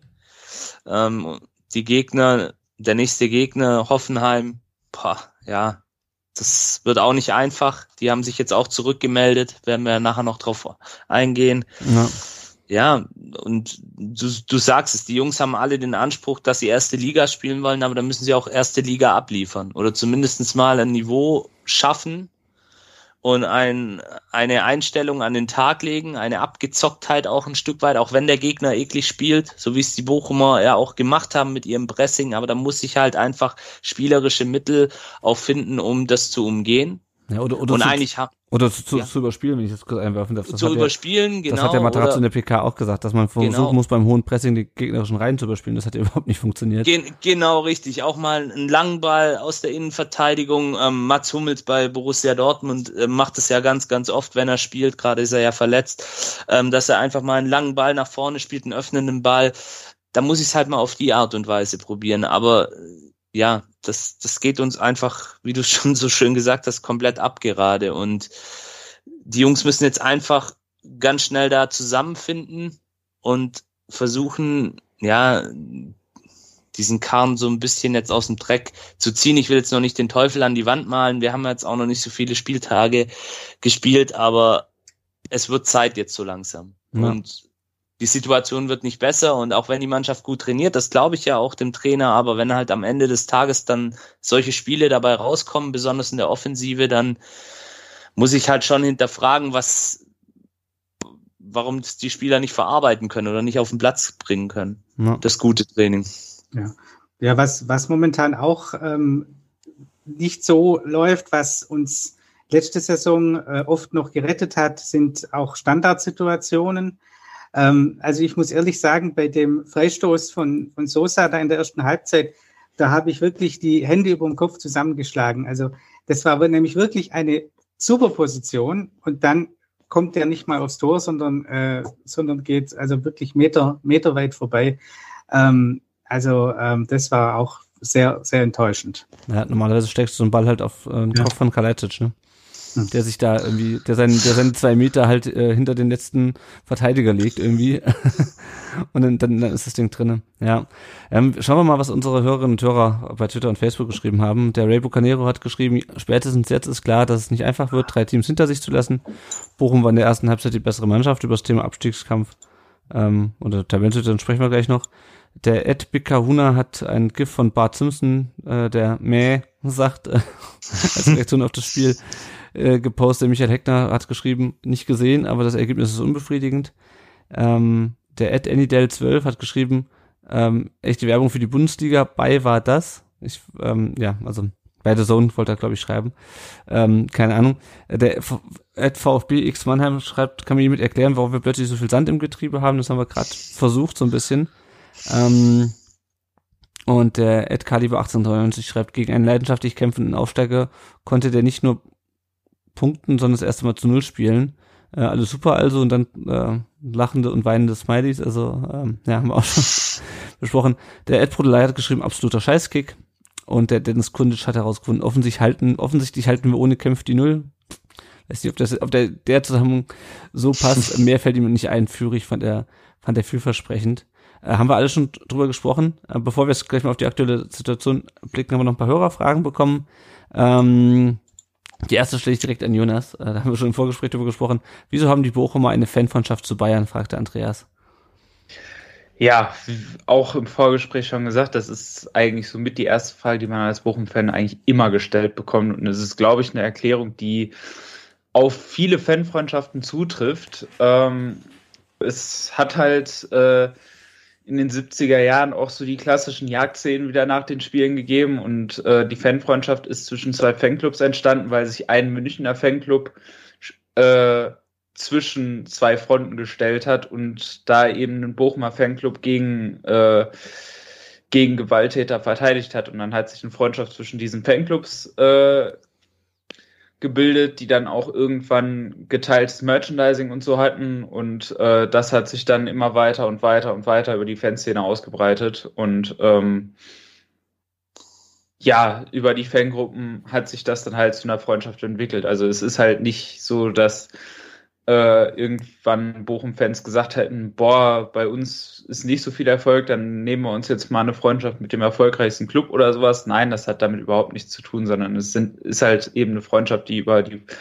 Freundschaft äh, unter Fanclubs entstanden ist und die sich dann einfach über die Fanszene ausgebreitet mhm. hat. Und ähm, so ist das ja eigentlich bei vielen Fanfreundschaften. Es gibt ja auch nicht weniger bekannte Fanfreundschaften, die beim VfL auch häufig nur von gewissen Fangruppen gelebt werden wie beispielsweise mit Leicester City oder mit, ich glaube, die Ultras haben mit Bologna irgendwas, äh, da bin ich mehr, da bin ich jetzt auch nicht mehr so fest drin, weil ich auch in den letzten Jahren nicht mehr so auf dem Stadion war, aus zeitlichen Gründen. Und äh, auch selten auswärts gefahren bin. Das heißt, ich habe auch generell so mit der aktiven Fanszene deutlich weniger Kontakt, als ich das früher hatte. Ähm, aber sowas gibt's halt immer wieder. Und die Münchner Freundschaft ist halt die, die halt mit am längsten besteht, dementsprechend äh, auch so mit die größte Bekanntheit hat. Und ähm, mhm. ja. Ja. Und aber wird dann auch relativ breit getragen in der in der Fanszene oder weil es gibt ja auch so manchmal so, so Freundschaften, also ich meine in, in äh, Stuttgart gibt es auch eine Fanfreundschaft mit Kaiserslautern, aber ähm, die bezieht sich glaube ich vor allem auf die auf die auf die Hools und so ein bisschen auf die also Franz so ein bisschen aus, aber also du siehst jetzt nicht lauter ähm, Lautern fahren in der, in der Cannstatter Kurve bei Spielen. Boah, ähm, also ich Also zwischen den Ultras wird das auf jeden Fall gelebt, komplett. Ähm, das war halt auch in der zweiten Liga, als ich noch selber oft auswärts gefahren bin, gerade bei den beiden Auswärtsspielen im Süden. Äh, da war der Block dann doch immer auch schon zu relativ großen Anteilen rot, ähm, weil dann eben doch immer wieder auch Münchner äh, hochgereist sind nach Ingolstadt oder Mhm. nach Fürth oder sowas. Da waren dann immer relativ viele da oder ich glaube, so den rotesten Block, den ich, Auswärtsblock, den ich mal miterlebt habe, war, als ich montags mal in Nürnberg war. ja, Ähm, ist klar. Ne? So, das ist halt der Klassiker. Ansonsten in der Fanszene würde ich sagen, also es ist schon eine relativ breite Freundschaft, die auch mitgetragen wird, weil halt der Großteil auch äh, den Ursprung kennt Hm. hier in Bochum. Ähm, aber es gibt natürlich auch eine relativ große Gruppe, die sagt, nee, diese Fanfreundschaft leben wir nicht, weil Bochum und Bayern, das sind halt schon Vereine, die in so viel dahin, vielerlei Hinsicht ähm, verschieden sind und ähm, dass das halt nicht wirklich zusammenpasst, was natürlich auch der Grund ist, warum jeder Bochum-Fan meistens nach dieser Freundschaft gefragt wird, weil die, die die Geschichte dahinter nicht kennen, natürlich sich auch immer fragen so, hä, wie sind die jetzt aufeinander gekommen? Ja. Aber es ist schon eine relativ breit getragene Freundschaft. Ich würde sagen, also für mich persönlich, ich bin da relativ neutral. Also ich bin jetzt nicht so, dass ich da irgendwie groß die Freundschaft zum FC Bayern trage oder sowas und auch nicht die größten Sympathien zu diesem Verein habe. Aber mit Blick auf die Geschichte dahinter habe ich jetzt auch kein Problem mit dieser Fanfreundschaft, wenn Mhm. andere die leben wollen. Also da bin ich sehr neutral, was das angeht. Ja, ja, ja. Sehr gut. Ähm, nochmal ein paar andere, nochmal Fragen zum VfB, die wir bekommen haben. Der Ed Kalib 1893 fragt noch, hätte es mit Fürich von Anfang an vielleicht zum Sieg gereicht? Janik, was meinst du? Boah, gute Frage. Ähm, ja, wir hatten es ja auch jetzt schon gesagt, ähm, er hat sicherlich das Spiel belebt, aber ja, ich bin der Meinung, es muss übers Kollektiv gehen bei uns. Vielleicht hätte er, wenn er, wenn er von Anfang an dabei gewesen wäre, früher die Akzente setzen können. Klar, da kann man jetzt spekulieren, aber das ist schwierig zu sagen. Also Ist ja die Frage, ob es für ihn von Anfang an gereicht hätte. Genau, das wollte ich jetzt gerade auch noch sagen. Ich meine, man darf ja nicht vergessen, er kommt aus einer Verletzung, ähm, hat ja auch jetzt noch nicht so viel mit der Mannschaft trainiert und ähm, vielleicht war das für ihn zum Reinkommen. Es war ja auch eines seiner ersten Bundesligaspiele, wenn nicht sogar sein erstes. Ich glaube, er hat mal in der Vergangenheit für Köln Ja, der hat für Zwei. Köln ein, zwei Spiele gemacht, ja. ein, zwei Spiele gemacht, aber ähm, so gesehen, ja, ich glaube, mit dieser Leistung an diesem Tag hätte es, hätte es nicht viel verändert. Es ist schwer zu sagen, kann ich, kann ich tatsächlich jetzt auch nicht verbindlich beantworten. Na, ja. Gut, dann haben wir noch zwei Hörerfragen, die stelle ich nochmal hinten an, weil die dann später noch ähm, bei einer, einer späteren Rubrik zum Tragen kommen. Scroll ich nochmal hoch. Schauen wir mal jetzt auf die Lage nach dem sechsten Spieltag. Das habe ich mir in unserem Dokument falsch geschrieben. Das ist natürlich schon der sechste Spieltag gewesen. Äh, VfB ist jetzt 13. mit fünf Punkten. Wir sind erstaunlicherweise zwei Plätze nach oben gerutscht oder einen, ähm, weil äh, Augsburg 3-0 verloren hat. Ähm, und spielen jetzt äh, am Samstag gegen Hoffenheim zu Hause. 15.30 dann ist schon wieder Länderspielpause. Dann geht's nach Gladbach und dann gegen Union. Ähm, Hoffenheim, die hatten bisher ähm, eine eher überschaubare Saison. Die sind momentan Neunter mit acht Punkten. Äh, die acht Punkte, oder die, die drei Punkte mehr, die sie als und die sie uns gegenüber haben, die haben sie jetzt am letzten Wochenende geholt gegen Wolfsburg, die bislang noch ungeschlagen waren. Ähm, das war der erste Sieg der Hoffenheimer seit dem 4 0 am ersten Spieltag gegen Augsburg. Die übrigens auch äh, wo ich auch mal gespannt bin, ähm, ob die zu den drei Teams gehören, die wir vielleicht äh, hinter uns lassen oder die wir hinter uns lassen könnten, je nachdem, wann die Markus Weinziel entlassen. Ähm, äh, Gram Grammaric hat schon fünf Scorerpunkte, aber äh, erst ein Tor. Also Grammaric war ja vor allem in der letzten Saison auch, ähm, ähm, als er, wenn er nicht gerade äh, in, in einem Spiel hat er, glaube ich, ähm, äh, war, glaube ich, in Quarantäne äh, wegen einer Corona-Infektion, aber das ist natürlich auch jemand, mit dem man immer rechnen muss. Hat aber auch, wie gesagt, erst ein Tor geschossen, jetzt gegen Wolfsburg halt. Ähm, Ermin Bicakcic, ach, jedes Mal, Ermin Bicakcic spielt da noch, also genauso wie Sebastian Rüdi und äh, Jakob Brün Larsen, äh, die, die Ex-VfBler. Matze, was, was rechnest du dir gegen Hoffenheim aus? Ja, es ist ganz schwierig, weil Hoffenheim ja momentan auch so ein bisschen eine Wundertüte ist. Also ähm, wir haben ja in den letzten Jahren teilweise gar nicht so schlecht ausgesehen gegen Hoffenheim, auch den einen oder anderen Sieg geholt. Also eigentlich liegen die uns ja gar nicht so schlecht. Ähm, aber ja, es ist halt, wenn man, ähm, wenn die halt ihr, ihr schnelles äh, Offensivkombinationsspiel aufziehen, was sie ja schon können auch, ähm, dann ist bei unserer momentanen Form der Abwehr, äh, kann man da schon äh, Schweißausbrüche kriegen. Also von dem her ähm, völlig, völlig offen, würde ich sagen. Mhm. Und Janik, wie siehst du es jetzt, auch wenn man auf die nächsten Gegner schaut? Äh, gut, Länderspielpause ist natürlich auch mal nochmal so, ein, mhm. so eine Geschichte, wenn das Ende schon wieder irgendwie kreuz und quer durch, durch die Weltgeschichte reist und Mafropanos wieder bei den Griechen spielt. Und dann spielen wir gegen Gladbach, äh, in Gladbach. Ähm, wie siehst du jetzt die, die, die, nächsten, die nächsten Partien so? Ja, ähm, Hoffen, Hoffenheim sicherlich ähm, eine Wundertüte. Matze hat es gerade richtig gesagt. Gladbach auch so ein bisschen eine Wundertüte. Die haben ja auch für ihre Verhältnisse relativ schlecht begonnen, haben dann aber jetzt am Wochenende auch gegen einen sehr starken Gegner ähm, gewonnen. Ja, Union, ganz, ganz ekliger Gegner, ähm, nicht nur mit der Vorgeschichte, sondern auch wirklich ganz schwer zu bespielen. Ähm, liefern, das muss man anerkennen, liefern souverän ähm, ab. Sind auch, glaube ich, ähm, jetzt auch seit ein paar Spielen zu Hause ungeschlagen. Ähm, unglaublich gute Heimbilanz. Ja, wird ganz schwer in den nächsten drei Spielen zu punkten, aber das ist jetzt halt auch das, das Blöde. Wir, wir, wir sollten. Also da rechne ich mir tatsächlich noch am meisten gegen Hoffenheim zu Hause aus. Hm. Ah, Union ist auch zu Hause, sehe ich gerade. Ähm, ja. Vergesst, was ich gerade gesagt habe, aber auch auswärts sind die ja richtig gut und spielen seit ihrem Aufstieg in die Bundesliga wirklich sehr souverän und ja. haben es schon einigen Gegnern sehr, sehr schwer gemacht. Ja, also auch also, Gladbach jetzt ne, gegen, gegen Dortmund gewonnen. Ich meine, klar, die standen ja. vorher auch hinter uns, haben aber immer noch irgendwie, das da habe ich immer noch das Gefühl, okay, die sind in der Lage, dann doch nochmal über Einzelspieler. Ähm, die haben halt ja individuelle und, Qualität. Und den Zahn zu ziehen und Union ist halt einfach super eklig zu spielen. Ja. Ähm, da ist halt auch ein Spiel, wo du halt dagegen halten musst, ja, wo du, wo du bissig sein musst, wie es, und das war es halt in den letzten beiden Spielen auch nicht. Und da bin ich mir echt gespannt. Ähm, blicken wir nochmal kurz auf, auf unser ähm, Lazarett. Silas ähm, fällt aus, weiterhin Sanko fällt aus, Kalajdzic fällt aus. Das äh, wird sich auch, glaube ich, noch ein bisschen, ähm, da wird sich auch so schnell nichts ändern.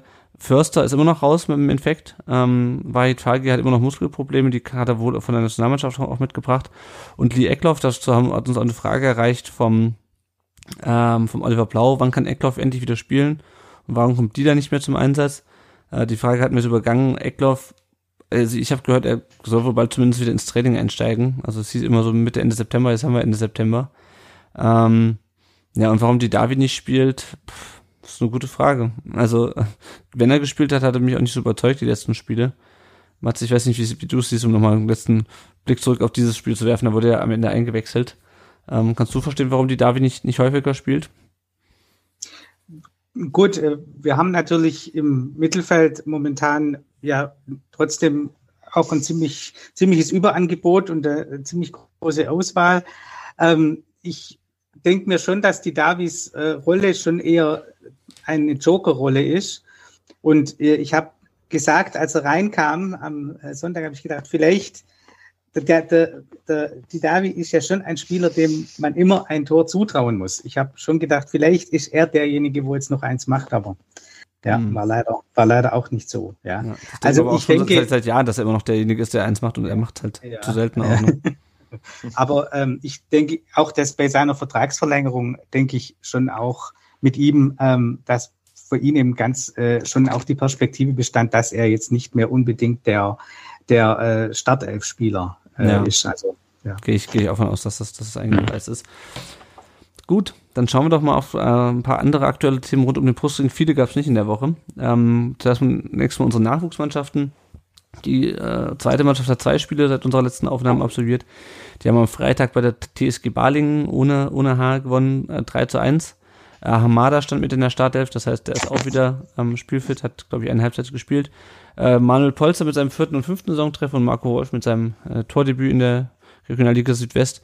Und äh, das Gegentor für Baling hat äh, Jan Ferdinand geschossen, der auch mal beim VfB gespielt hat, sowieso ein paar Ex-VfBler bei Balingen.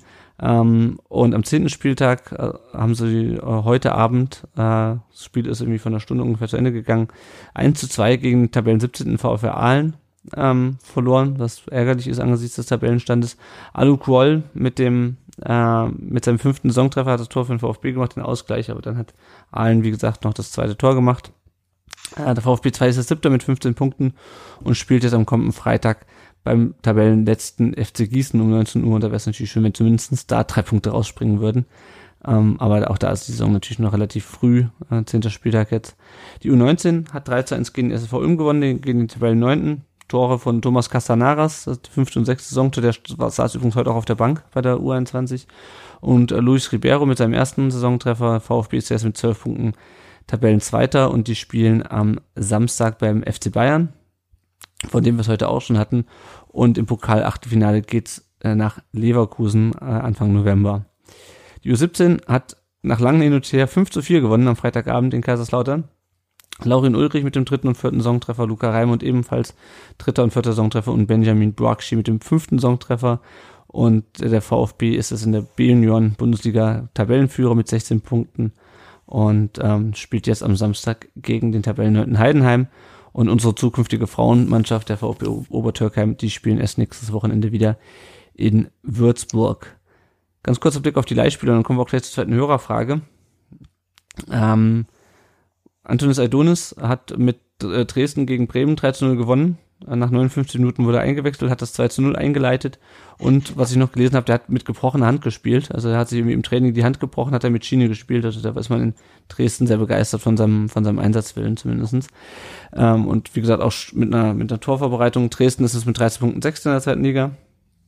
Pablo Maffeo ist derzeit verletzt, deswegen hat er weder beim 1 zu 6 gegen Real noch beim 2 zu 3 gegen Osasuna ähm, für Mallorca auf dem Platz gestanden. Die sind jetzt Achter, äh, Zwölfter mit 8 Punkten.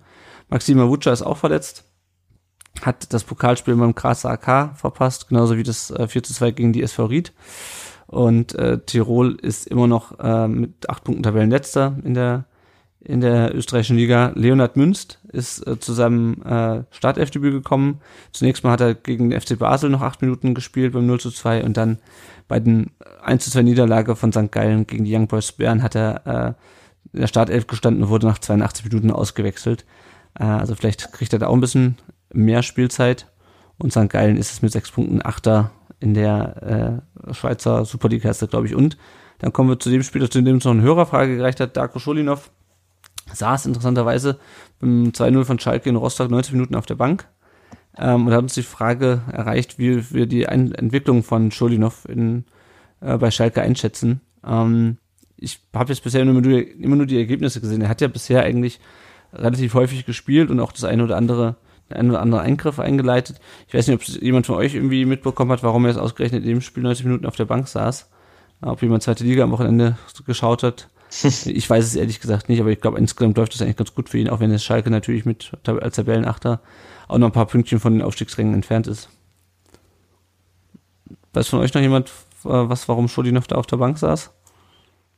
Nee, kann ich jetzt leider nichts dazu sagen. Ich auch nicht. Also wir werden, ja wir werden auf jeden Fall natürlich in der Winterpause ähm, einen Schalke-Fan äh, befragen, wie die Leihe bis dahin für, für Schulinov läuft und auch für, für Schalke. Und spätestens dann äh, können wir das, glaube ich, besser einschätzen. Viel mehr Nachrichten, die es zu besprechen gibt, äh, gibt es eigentlich nicht. Ähm, natürlich noch an dieser Stelle nochmal gute Besserung an Timo Baumgartel. Der ist ja mit ähm, Klos, glaube ich, zusammengerasselt mit dem Kopf. Mal wieder. Bei ihm muss man leider sagen im Spiel äh, Union gegen, gegen Bielefeld. Ähm, und er hatte heute irgendwas auf Instagram gepostet, ich konnte es mir leider nicht anschauen. Ich weiß nicht, ob es irgendjemand anderes getan hat, aber ich meine, Timo Baumgartel, der ja bei uns zweimal lange wegen der Gehirnerschütterung ausgefallen ist. Ähm, und jetzt halt schon wieder eine Ge Gehirnerschütterung hat. Äh, also da kann man nur hoffen, dass da dass da nichts äh, längerfristiges dran bleibt. Ähm, Jonas, du als äh, Football-Fan und, und ähm, und Referee bist ja mit dem Thema ähm, Concussion-Protokoll auch, auch äh, gut vertraut, denke ich. Ähm, das ist äh, ja auf jeden Fall ein Thema, was noch ernster genommen werden sollte in der Bundesliga, oder? Ja, das auf jeden Fall, auch nicht nur in der Bundesliga, sondern generell im Fußball. Ähm, ich fand es ja auch bei der Europameisterschaft, da hat es ja mehrere Stellen gegeben, ähm, wo Spieler nach sehr offensichtlichen Kopfverletzungen, die auch offensichtlich äh, Auswirkungen hatten, noch lange weitergespielt haben, teilweise Spiele zu Ende gemacht haben. Und da waren doch der ein oder andere Spieler bei, wo ich sage, der hätte niemals weiterspielen dürfen. Und ähm, wo es, wo man eben auch sagen muss, also in der NFL hätte der nicht mehr gespielt. Mhm. Weil da dann eben äh, das Protokoll da gewesen wäre, er hätte sich hätte untersuchen lassen müssen von unabhängigen Ärzten, die da einen sehr strengen Katalog haben, nachdem die arbeiten und äh, so jemanden dann halt eben rausziehen würden. Mhm. Und es hat ja auch Studien gegeben, äh, wonach eben dieses CTI, was ja im American Football ein sehr großes Thema ist und äh, ja auch ob das über den Film, äh, über den Concussion-Film gewesen ist oder eben auch in den letzten Jahren mit den verschiedenen Regeländerungen, mit äh, der Helmet-to-Helmet-Regel in der NFL, der Targeting-Regel und so weiter, ähm, da schon verfolgt worden ist. Im Fußball ist das halt noch überhaupt kein Thema, aber trotzdem äh, ist aufgefallen, dass es diese Auswirkungen eben auch im Fußball gibt. Mhm. Und ähm, dass da gerade bei vielen ehemaligen Profifußball Fußballern eben auch Spuren später im Gehirn gefunden wurden, die, äh, die dafür sprechen, dass das eben auch im Profifußball ein relativ weit verbreitetes Problem ist. Und da finde ich, da sollte man noch deutlich mehr sensibilisieren und ähm, da eben auch schauen, dass Spieler, die so offensichtlich mit Kopfverletzungen äh, beeinflusst sind und eigentlich offensichtlich äh, da mindestens eine leichte Gehirnerschütterung haben, dass man die dann eben nicht mehr aufs Feld lässt. Und da finde ich, da hat der Fußball auf jeden Fall noch viel nachzuholen. Mhm. Ja, man hat es ja auch gesehen bei Frankfurt gegen, gegen wen haben die gespielt? Köln, glaube ich, ne? Köln, ja. Ja, wo Chandler ähm, eine Platzwunde hinten am Kopf hat äh, und dann einen Torban äh, kriegt, wie man das so schon nennt. Und dann sagt der Kommentator bei The Zone, ja, äh, Hut ab. Ja, das, ist, das geht ja auch schon in die Richtung, dass man sagt, ja, Hauptsache Wetter spielen.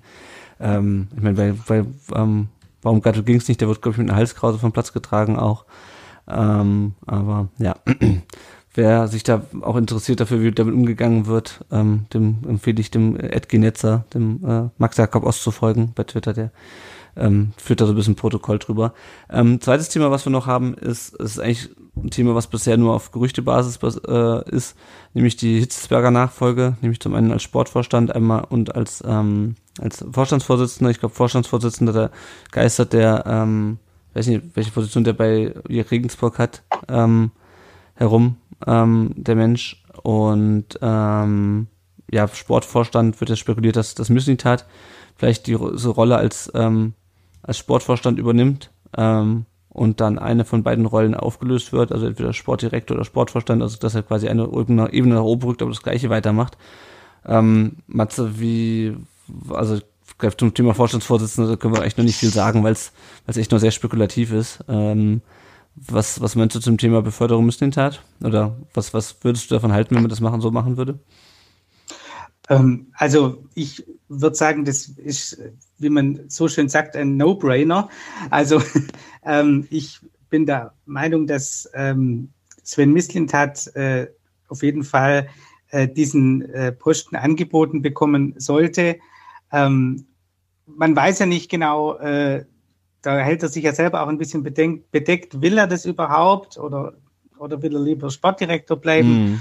Aber ähm, auf jeden, also schon allein aus, aus Gründen der Wertschätzung für seine bisherige Arbeit, ähm, denke ich, sollte er auf jeden Fall das, sagen wir mal, das erste Zugriffsrecht haben. Und ich glaube, es gibt keine zwei Meinungen, dass er für diesen Posten ja, ähm, ja also allerbestens äh, geeignet wäre.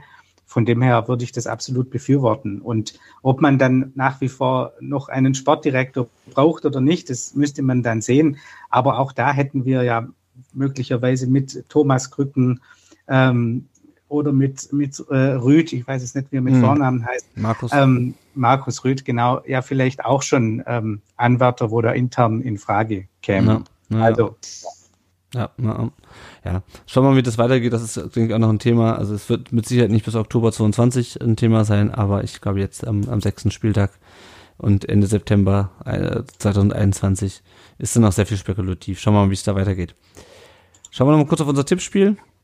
Da führt momentan der McRio mit 82 Punkten vor, Klano mit 81 Punkten und 87,93 mit 78 Punkten. Und äh, wenn ihr uns unterstützen wollt bei dem, was wir hier tun, äh, anderthalb Stunden fast, nicht ganz, eine Stunde 20 über 0 zu 0 reden, dann könnt ihr das gerne entweder mit einem kleinen Betrag auf Patreon tun. Ähm, ein kleiner monatlicher Betrag geht schon bei 1 Euro los, beziehungsweise ja, mittlerweile könnt ihr auch in, in Euro überweisen. Ansonsten könnt ihr uns auch gerne via Patreon mit unregelmäßigen äh, Beiträgen unterstützen. Das hilft uns, den Podcast am Laufen zu halten, ähm, das ganze Hosting und die ganzen laufenden Kosten zu decken und gegebenenfalls auch mal neue Mikros zu besorgen, wenn die alten den Geist aufgeben. Wenn ihr uns nicht finanziell unterstützen könnt oder wollt, könnt ihr das auch auf andere Weise tun. Ihr könnt uns bei Apple Podcasts eine Rezension da lassen. Eine Bewertung, die Rezension, die lesen wir dann auch vor, den Podcast. Ansonsten könnt ihr auch gerne so Leuten weiter sagen, äh, dass es uns gibt, was ein Podcast ist, wie man ihn runterlädt. Jetzt, wo man auch wieder ins Stadion kann, ist das vielleicht ein gutes Gespräch. Das Thema für die Halbzeitpause. Ähm, und ansonsten findet ihr natürlich auch weiterhin unseren Blog rund um den Brustring.de und den Podcast gibt es bei Spotify, YouTube und überall sonst, wo es Podcasts gibt. Und uns findet ihr natürlich auch auf den gängigen sozialen Netzwerken. So, dann ist es an der Zeit, unsere Gäste zu verabschieden. Zunächst mal vielen Dank an dich, Jonas, dass du dir die Zeit genommen hast, heute mit uns über den, äh, über den VfB, ich gerne gesagt, über das Spiel zu reden, über den VfL und den VfB. Ähm, erstmal vielen Dank, dass du da warst und sag doch nochmal vielleicht kurz, wo man dich findet und äh, was du noch für Projekte hast, die du vielleicht hier ähm, be bewerben willst. Ähm, ja, erstmal vielen Dank, dass ich dabei sein durfte. Äh, war ein spannender Ausflug mal in die äh, Fußball-Podcast-Welt, weil auch wenn ich selber einen eigenen, also nicht einen eigenen Podcast, sondern einen Vereinspodcast äh, mache, der ist aber halt auch nicht äh, im Fußball, sondern eben auch im American Football angesiedelt. Das heißt, ähm, große Fußballprojekte werdet ihr mich gar nicht großartig finden. Also da findet man mich auf Twitter, auf dem Handle, der ja äh, schon am Anfang angesprochen wurde. Aber ansonsten, äh, ja, im Football. Twitter findet man mich relativ viel. Da findet man mich mit dem Purple People Talk Podcast, also Minnesota Vikings, was ja auch mit der Kontakt war, äh, durch den ich hier hingekommen bin, weil das auch jemand ist, der äh, mir auf Twitter wegen meinen, Fu wegen meinen American Football naja. Projekten folgt. Ähm, und ansonsten noch beim deutschen American Football Blog Leadblogger. Da bin ich halt auch unterwegs. Ansonsten, äh, ja, generell auf Twitter relativ viel, ob das jetzt American Football ist, Fußball ist, hin und wieder auch mal was Politisches. Aber ansonsten äh, war es das eigentlich von den Plattformen, wo man mich findet. Sehr gut. Also wenn ihr den, den, wenn euch der VfL interessiert oder die Vikings oder Football im Allgemeinen, dann äh, folgt dem Jonas. Und auch an dich, äh, Matze, vielen Dank, dass du äh, heute bei uns dabei warst und über den VfB geredet hast.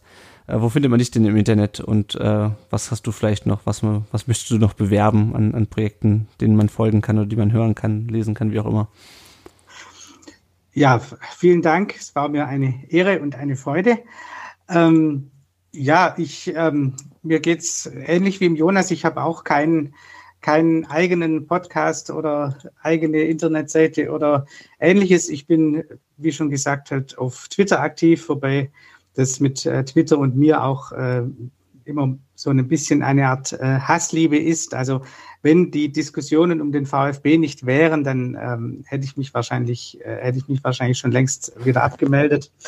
Ähm, und ähm, ja, äh, ansonsten ja, auf, auf äh, Facebook bin ich auch noch aktiv und äh, ja, aber das ähm, ist so das, ähm, wo man was von mir lesen kann. Und ja, ich finde es äh, witzig, Jonas, dass du ausgerechnet die Vikings äh, unterstützt, weil äh, in Minnesota war ich schon mal. da schließt sich der Kreis hier im Podcast. Sehr schön. Das ist schön, hätte man diese Podcast-Folge nicht beenden können. Wir sind wirklich am Ende angelangt. Ähm, wie in jeder Woche bedanke ich mich für euch fürs Zuhören und wir hören uns dann nächste Woche nach dem Hoffenheim. Ciao. Ciao. Ciao.